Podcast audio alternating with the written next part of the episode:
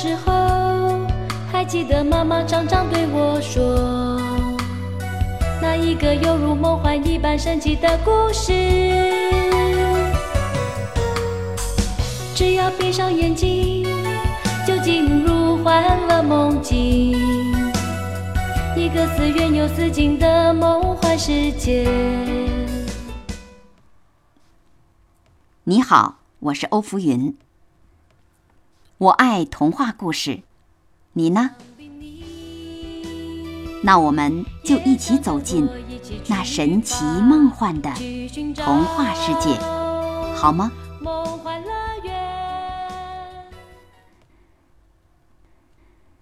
安徒生童话故事《皇帝的新装》第二集。第一集中，我们讲到，一位皇帝酷爱穿新衣服。两个骗子抓住了皇帝爱穿新衣服的特点，自称能织出不称职的人或者愚蠢的人都看不见的布。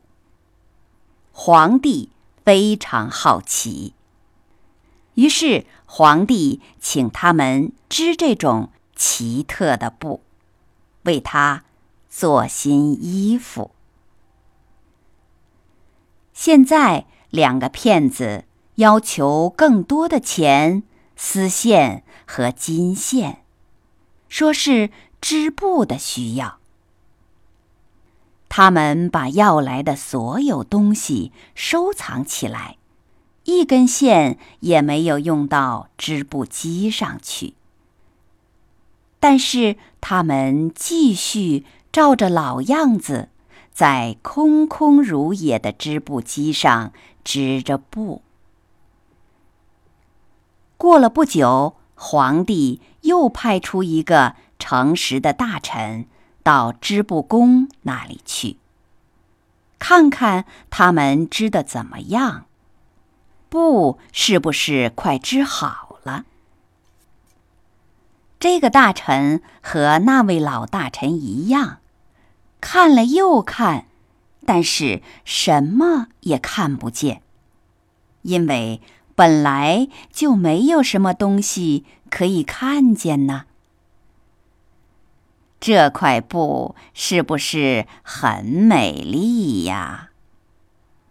两个骗子问道，同时指给这位大臣看。并且解释布上出色的花样，其实根本什么花样也没有。我并不愚蠢，大臣心里想。这么说来，是我不趁我现在的好职位了。这太奇怪了。但是，我绝不能让任何人知道。于是，他对并没有看见的布赞不绝口，对鲜艳的颜色和美丽的花样表示满心欢喜，真是出色极了。他禀告皇帝说：“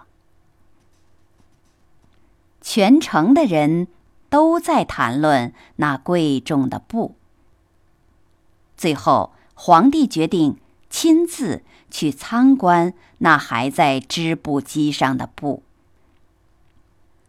他带了一批臣子，全是帝国里最重要的人物，包括已经去看过的两位大臣，一起到那两个狡猾的织布工那里。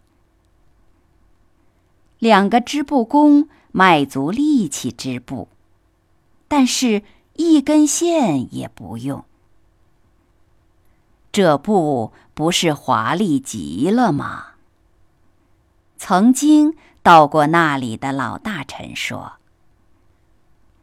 陛下，看看它的颜色和花样吧。”另一个到过这里的大臣说：“他们两个边说。”边指着那两架什么也没有的织布机，因为他们想，那上面的布，其他人一定是看见了。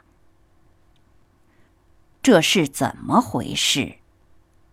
皇帝想，我可是根本什么也没有看见，那太可怕了。是我愚蠢吗？是我不配当皇帝吗？这实在是我所遇到的最可怕的事情了。当真不假。他转脸对两个织布工说：“你们织的布深得我心。”他指着那一无所有的织布机，满意的点着头，因为他不愿意说出他什么也没有看见。皇帝所有的随从人员。看了又看，虽然一点也不比别人看到的更多，却也都像皇帝那样说：“布，真是美极了。”大家还劝皇帝在即将举行的盛大游行中，穿上用这种特殊的布做的。华丽的新装，穿上用这种布做的衣服，那可真是华丽、漂亮又出众啊！每个人听了都附和着，所有的人似乎都很高兴。皇帝就把这两个骗子封作。皇家宫廷织布大师傅。好了，今天的童话故事就先讲到这儿，请继续收听下一集。我们故事中再会。想必你也想跟我一起去吧，去寻找梦幻乐园。啦啦，亲爱的爸爸在对我说一个神奇的故事，一起出发去寻找那梦幻乐园。